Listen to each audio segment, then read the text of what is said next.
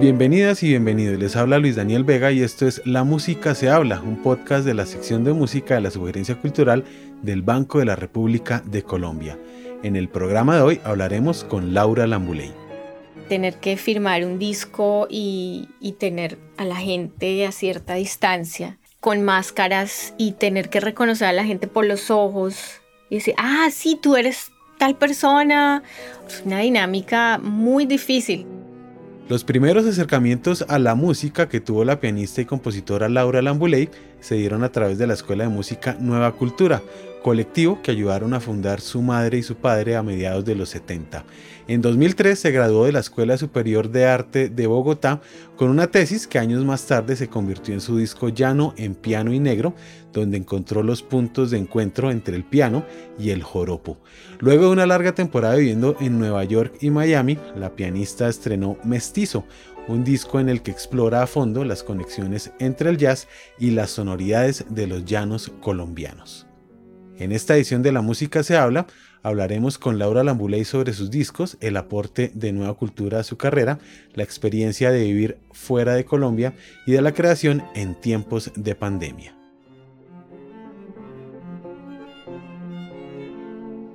Laura, tu música es un encuentro de varias corrientes musicales, como las sonoridades de los llanos orientales colombianos, el jazz y la música de cámara. ¿De qué manera se ha expandido tu perspectiva sobre la música al explorarla desde todos estos frentes?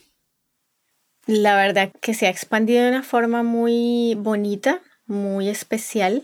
Pues todo esto empezó como una exploración de poder llevar al piano eh, la música de mis raíces. Y creo que al piano tener tantas posibilidades no solo a nivel técnica, sino también estilísticas. El piano ha ido a través de muchos géneros en la historia, geográficamente y culturalmente. Entonces el piano pues tiene muchísimas, muchísimas eh, información al momento de, de explorar con géneros musicales. Entonces, esta, digamos, capacidad que tiene el piano de ir a través de tantos eh, elementos musicales y estilísticos, pues me ha permitido abrirme hacia donde yo quiera, básicamente. Y el jazz fue como el elemento que quise traer para poder articular, digamos, todos estos elementos a través de la exploración armónica, los conceptos de improvisación y traer más elementos improvisatorios porque la música llanera pues tiene mucha improvisación.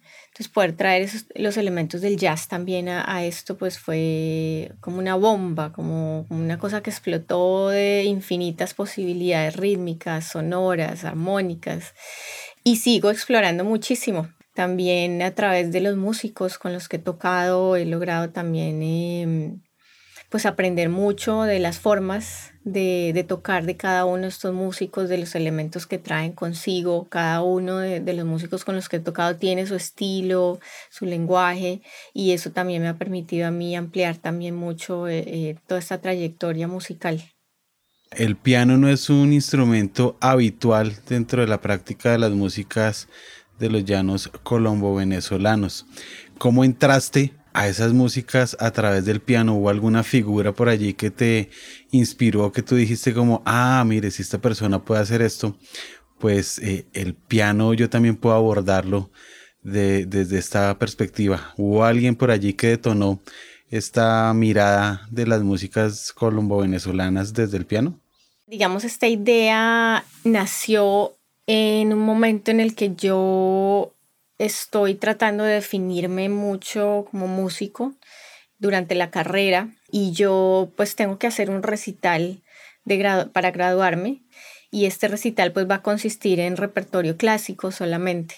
Entonces digamos que yo empiezo a generar esta idea de poder hacer un repertorio de música colombiana y poder alternar digamos como medio recital clásico y medio recital con música de mis raíces. Y fui poco a poco cerrando un poco ese gap porque era eh, demasiado trabajo para alcanzarlo a hacer en el tiempo que tenía para, para graduarme y para un recital.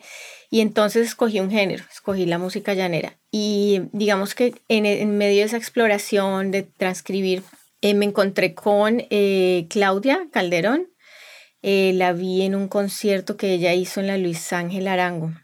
Y me llamó mucho la atención porque yo estaba en esa búsqueda y pues fue súper chévere poder ver que ya alguien estaba como iniciando ese proceso y muy interesante pues ver el, el resultado, digamos, y lo que ella estaba haciendo.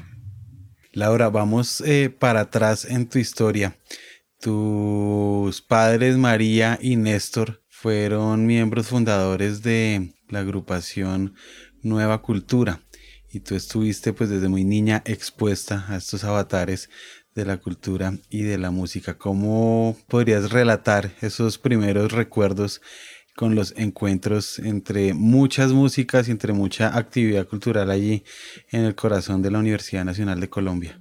Fue una infancia en medio de chuchos, tamboras, tiples, guitarras, pero también de mucha información cultural y musical. Eh, mi mamá también era pintora, entonces había mucho arte alrededor. También en la casa se escuchaba mucha música clásica. A mi papá le encantaba escuchar Chopin, a mi mamá Carmina Burana, Vivaldi, Brahms. También se escuchaba rock, se escuchaba salsa, Mercedes Sosa. Entonces mi infancia fue todos los días información musical, información musical. Y creo que pues eso me, me nutrió mucho como persona, como músico. Eh, verlos a ellos también tocando, ¿no? dando conciertos, no solamente haciendo este proceso investigativo, el respeto por, por el campesino, por las músicas campesinas, las músicas tradicionales de Colombia, sino como ellos también asimilaban todo esto que aprendían porque ellos hacían como viajes de campo y festejaban con los campesinos y tocaban con los campesinos y luego traer estas músicas a la ciudad y ver cómo ellos plasmaban esto en un escenario en la ciudad y cómo también después de ese proceso también ellos empezaban a generar su propio lenguaje de composiciones eh, con mi papá, con Samuel Bedoya, generaron muchísimo repertorio, mucha exploración a partir de, la música, sobre todo llaneras pero también eh, mi papá tiene una obra, por ejemplo, que se llama Estudio en Cumbia. Y también ellos armaron una escuela con los hijos de los integrantes del grupo. Dijeron, bueno, vamos a hacer una escuela con músicas tradicionales para niños, para que aprendan. Y fuimos nosotros como, como el ratón de, de laboratorio. Y fue también una experiencia muy especial porque fue nosotros mismos desde niños empezar a tocar los instrumentos y tocábamos también, dábamos conciertos en festivales infantiles, en, en eventos, en las navidades. Entonces, como no solo después verlos a ellos haciendo todo este proceso político, cultural, social, musical, sino que nosotros empezar a ser parte de esto, pues fue muy bonito. Y mi papá también en algún momento empezó a, inducirme hacia el, hacia el mundo clásico, ¿no? De la música clásica, me puso en clases de violín y después en la Orquesta Sinfónica Juvenil y después de esto, por una composición le, le dieron a él como, como pago un teclado. Y él llevó ese teclado a casa y me gustó y entonces terminé pues estudiando piano. Como consecuencia natural de esta exposición, terminas tú estudiando en la Academia Superior de Artes de Bogotá. ¿Cómo fue esta experiencia allí? Fue una experiencia muy interesante y, del destino, digámoslo así, em, porque yo continúo mis, mis estudios de piano durante el bachillerato y tengo un profesor que le dice a mi papá, mira, pues tu hija debería irse a estudiar piano clásico a Alemania. Y él me puso en clases de alemán, pero yo en el fondo de mi corazón yo no quería, no quería irme por allá, pero dije, bueno, pues vamos a ver qué pasa. Y me puse a estudiar muchísimo. Y yo le dije a, a este profesor ya cuando estaba tomando la lección, le dije, a mí también me gustaría estudiar en la SAP. Y él me dice que no, que, que cómo voy a yo a perder mi tiempo. Eh, que allá no va a tener tiempo para estudiar el instrumento, básicamente, que ya no va a poder tener tiempo para estudiar piano y que eso va a ser terrible.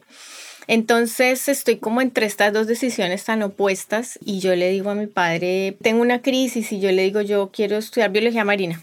Y él me dice, ok, eh, vamos a averiguar en qué universidad, entonces pues te puedes presentar, pero al final es una posibilidad que yo no me veo realmente, yo soy una persona muy ecologista y todo esto, pero ya viendo como el pensum, el currículum y química, física y un montón de cosas, como que ya no me imaginaba en eso y, y decido pues aplicar a la SAP, que era como la otra opción que yo tenía. Entonces yo le digo a mi papá, bueno, pues si, si paso en la SAP, pues me quedo, y si no, pues entonces me voy, me voy para Alemania. Pues obviamente pasé en la SAP porque es, pues era un programa, nosotros últimamente con, con, con Juancho, con, con Dani, hablábamos y decíamos, la SAP era como la continuación nuestra de esta escuela de música que, que ellos crearon para nosotros y después el, ese plan universitario era como hecho para nosotros porque veníamos nosotros de saber tocar tiple, guitarra y todo esto, y además, pues, eh, cada uno con un dominio de un instrumento. Entonces, pues, a la SAP pasé muy bien y, y, fue un espacio, pues, que me permitió hacer muchas cosas y explorar todo lo que yo quería explorar musicalmente sin saberlo, en realidad. Yo entré muy, pues, como creo que todos entramos muchas veces a estudiar una carrera como mirando a ver si sí iba a hacer eso y pues definitivamente era el espacio para que yo pudiera iniciar todo este proyecto y este proceso de hacer música llanera en el piano y explorar miles de cosas. Cinco años después de que te graduaste de la Academia Superior de Artes de Bogotá, publicaste tu primer disco titulado Llano en Blanco y Negro. Esto fue en el año 2008, un disco que fue ampliamente reseñado en la prensa nacional. Cuéntanos, Laura, cómo fue el proceso y cómo llegaste a Llano en Blanco y Negro. Llano en Blanco y Negro fue como la consolidación de un proceso muy bonito hacia la música de los llanos, básicamente. Eh, como te digo, esto comenzó con la pregunta que yo tenía hacia mi recital de grado enfocándome finalmente hacia la música de los llanos porque era un proyecto muy amplio. Y yo empiezo transcribiendo música de arpa al piano y la primera impresión que yo tengo es terrible. Yo cojo la transcripción y la paso al piano y pensé que iba a ser muy fácil, que ya, que eso era todo lo que tenía que hacer, pero ya digamos que como yo tenía una idea tan clara de cómo debía sonar, cuando yo lo empiezo a tocar al piano me suena como, como una leche deslactosada. Me suena terrible, sin sabor, sin nada. Y entonces ahí realmente tengo que empezar a hacer un trabajo mucho más profundo hacia las preguntas un poco del el tema expresivo de la música llanera, eh, su esencia, su viaje, cómo pasar todo eso que no es tan tangible, que no son notas en el pentagrama, al piano. Y dentro de ese proceso de investigación, pues eh, hago entrevistas con arpistas y hago un montón de cosas. Eh, voy a festivales, empiezo a tocar con músicos llaneros, empecé a tocar con Ricardo Zapata, eh, con Fernando Torres, como músicos que traen como mucha experiencia para que también me ayuden a coger este, este beat del joropo. Y empiezo todo un proceso, digamos, de apropiación y cuando ya logro tener más o menos un repertorio y lo empiezo a sentir ya más hacia lo que yo quería hacer, entonces empiezo la exploración de incluir otros elementos como, como del piano clásico y algunas cosas de jazz. Realmente en, en este disco yo no, es decir, cogí unos pocos elementos, sin embargo el resultado, digamos, fue como un poco de jazz pero nunca fue mi intención realmente irme mucho hacia el jazz en este trabajo. Mi la intención de este disco era más lograr este balance perfecto entre el piano y el joropo. Y empiezo a tocar y, y, pues esta propuesta empieza como a llamar la atención, digámoslo así, es, es, comenzó muy como un proyecto personal. Nunca yo lo pensé como voy a grabar un disco con esto, voy a dar conciertos, sino más como una exploración personal y académica también y empieza como a abrirse hacia escenarios. Vamos a presentar esto aquí, vamos, vamos preséntate a las convocatorias de, de IDARTES, de, de todo esto y creo que esos espacios también me permitieron mucho poner esta propuesta en escena. Y después de un tiempo, pues me empiezan a decir, bueno, grábalo, grábalo, grábalo. Y yo, no, es que todavía no, todavía no estoy lista pero la gente me decía que ya, que ya suena bien, que ya está bien, que lo grabes, que lo grabes, que lo grabes. Y en el 2007 eh, mi mamá fallece. Yo como que ya iba en el proceso, en un proceso así súper hacia arriba, y esto como que me, me hace una pausa. Y hacia el 2008 como que yo digo, no, vamos a hacerlo porque esto es como lo que ella hubiera querido. Mi mamá hubiera querido que yo siga haciendo este proyecto, que siga haciendo mucha música. Mi papá me dice, ¿qué necesita? Lo que necesite. Estoy con, con Carlos, mi esposo, con, y, em, y empiezo a encontrar mucha gente que se empieza a juntar alrededor de esta idea de grabar este disco. Eh, con Fernando Franco, Jorge y, y mucha gente que empieza, y los mismos músicos lo que sea, vamos a grabar donde sea, la hora que sea. Y, y se dan las opciones, lo grabamos en, en, la sala Juan II Parra, se grabó en vivo, eh, que fue otro, otro reto. Y finalmente pues, pues quedó un disco con, con mucho trabajo, con mucho amor, con mucho esfuerzo. Y pues yo quiero muchísimo ese disco. Laura, estaba pendiente un viaje ¿Qué pasó después de Llano en Blanco y Negro, donde tú definitivamente decides entonces dejar Colombia e ir a buscar otras aventuras? Fue una decisión muy difícil porque yo estaba muy contenta en Colombia. Yo ya pues me he graduado de la SAB y este proyecto coge mucha fuerza con el disco. Yo empiezo a trabajar también como maestra en la universidad. Sin embargo, siento que, que ya he llegado a un punto en el que ya el nivel de proyección que quiero está más o menos a un nivel donde ya como que no voy a poder seguir expandiéndome mucho. Y quiero seguir estudiando. Entonces eh, estamos con mi esposo también y empezamos como a investigar. No hay maestrías en jazz en Colombia realmente. Eh, en ese momento habían pocas maestrías para los músicos. Creo que había una en la nacional hacia la pedagogía, piano clásico, y creo que había algo de dirección de coros, pero no, no había mucho. Entonces, pues digamos que, el, que con todo el dolor de mi alma, porque amo Colombia, como te digo, el disco estaba en su mejor momento, yo estaba en un momento muy bonito en Colombia, pero digamos que la única forma que vi de seguir proyectándome hacia otras cosas era salir a estudiar. Nunca me imaginé estar en Estados Unidos porque realmente Estados Unidos era el último país al que yo hubiera querido ir, pero la vida siempre te va llevando por, por lugares que a veces uno ni se imagina. Y Carlos me llevó, después de lo de mi mamá, me dijo, sal, tienes que salir a hacer otras cosas, vamos a, vamos a Nueva York, vamos a Estados Unidos. Y yo decía, yo, ese país, la verdad que no me llama la atención, tener que pedir una visa, tener que todo me parecía indignante. Y él creo que tomó una iniciativa y hizo todo un proceso de visas y un proceso de, de ir, de etiquetes, de un montón de cosas. Y al ya estar el viaje programado, yo hablo con Edmar. Yo le mando un correo electrónico a Edmar Castañeda y le digo, mira, yo pues mi nombre es Laura eh, y me gustaría conocerte. Sería súper, yo hago joropo en el piano, y Edmar me contesta y me dice, oye, sí, qué chévere, eh, claro que sí, eh, mi papá conoce a tu papá y hay como muchas afinidades y yo he visto lo que haces, ¿por qué no tocamos aquí aprovechando que vas a estar acá? Entonces como que eh, eso me, me sorprende y yo voy a Nueva York, tenemos la experiencia, yo nunca he tenido la experiencia de tocar en Nueva York sin ensayar, improvisar así como que menos y fue una experiencia que me cambió la percepción, digamos, de, de, este país a nivel musical y cultural. Es decir, fue ver un otro Estados Unidos donde realmente pues hay mucho por aprender y hay mucha música, hay muchos músicos y pasan muchas cosas.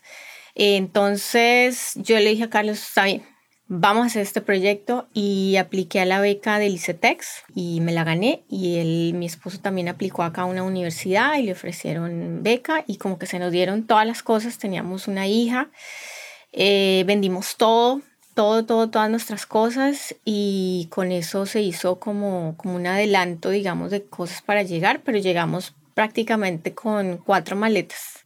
Y lo primero que compramos acá fue un teclado y fue muy bonito el proceso de empezar a estudiar jazz en este país. Fue como proceso casi como, lo hice con el joropo. Con el joropo lo hice desde sus raíces, directamente con la gente y estar acá me permitió meterme en ese contexto del jazz, eh, vivirlo. Y a partir de eso, luego de Nueva York, nosotros nos eh, radicamos en Miami y en Miami llega una oleada de, de gente venezolana. Y fue muy chistoso porque me encuentro yo aquí con músicos venezolanos con los que siempre quise tocar. Y yo pues empiezo mis estudios de maestría acá en Miami y me encuentro con estos músicos y todo se da. Y me graduó de la maestría con un proyecto de joropo jazz. Resultado de esa nueva aventura, pero ya en Estados Unidos, es el disco Mestizo del año 2020. ¿Cómo fue hacer un disco 12 años después de Llano en blanco y negro? La verdad que a mí me costó mucho adaptarme a este país, con todas las ganas que traía de, de aprender, de estudiar fue muy duro porque pues yo tenía en Colombia un nicho familiar, cultural, unas raíces muy fuertes con Colombia. Entonces me costó mucho integrarme. Eso me tomó un tiempo. Luego fui mamá. Entonces digamos que también decidí tomarme unos años para dedicarle a, este segundo bebé. Y durante ese tiempo fui componiendo, mientras yo dormía el bebé o mientras el bebé dormía, entonces yo en mi celular grababa ideas que se me venían. Creo que me tomé mi tiempo y fue importante y fue especial a nivel personal haberme tomado ese tiempo. Y ya luego cuando me siento más instalada, cuando conozco más gente, más músicos, mi hijo ya está más grande, se, ya es un niñito que se vale por sí mismo. Entonces ya yo siento un poco más de libertad porque para componer yo necesito sentarme, sentarme a tocar el piano, sentarme a componer, concentrarme, ¿no? Crear como mi, mi hábitat para poder hacer ese proceso creativo. Y en medio pues de, de tantas cosas no, no tenía ese espacio. Eh, y creo que me, me, gustó, me gustó mucho haberme tomado ese tiempo para madurar estos elementos, el concepto que yo quería para esta segunda propuesta y estoy súper feliz del, del, resultado y cómo se dio todo. Logré grabar un tema con Edmar en dueto, que también por años tratamos de hacer esa grabación y siempre pasaba algo, no se podía hasta que finalmente lo logramos. Eh, logramos hacer un tema con la Orquesta Sinfónica de Praga, y todo se dio como en un año, poco a poco, pero como yo quería. Y después de este letargo extraño, que ha sido lo más emocionante de volver a los escenarios y, volver a, a la calle? Realmente es valorar mucho más cosas que no se valoraban. Por ejemplo, ahora que estuve tocando en Colombia fue, uff, fue demasiado especial en la forma en la que la gente te recibe en los teatros. Se siente realmente que es, todos estamos agradecidos, todos estamos felices de ver un artista, de ver un técnico, de ver un ingeniero, de ver las sillas de un teatro, de poder eh, tener ese contacto físico y, del ambiente de lo que es un concierto y poder sentir eso en, la relación humana con cada una de las personas que, está a cargo de, de, que suceda un concierto, desde la promoción, la logística, la parte financiera, desde todas las personas que trabajan en los teatros. Creo que pues es, es uno valora mucho más lo que significa un, un espectáculo en vivo y regresar, ¿no? Salir a la calle, ir de viaje un abrazo para mí fue muy duro. Por ejemplo, después del, concierto, salir y no poder abrazar a la gente. Eh, tener que firmar un disco y, y tener a la gente a cierta distancia, con máscaras y tener que reconocer a la gente por los ojos y decir, ah, sí, tú eres tal persona. Es una dinámica muy difícil, sigue siendo una dinámica muy dura, pero al mismo tiempo ver que esa persona detrás de esa máscara está tan emocionada de haber ido a tu concierto y de haber escuchado tu música, se cambian los valores, mejor dicho, de las cosas.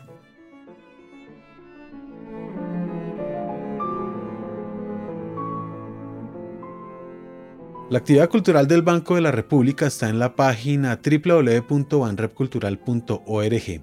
Síganos en Facebook como Sala de Conciertos Luis Ángel Arango y en Instagram, Twitter y YouTube como Banrep Cultural. La música se habla es una producción de la sección de música de la Sugerencia Cultural del Banco de la República de Colombia. La música de este podcast es parte del trío Opus 32 de la compositora colombiana Amparo Ángel, interpretado por el Swiss Piano Trio, grabación incluida en el disco Compositores de nuestro tiempo, volumen 2, editado y publicado por el Banco de la República. Mi nombre es Luis Daniel Vega, nos escuchamos en una próxima ocasión.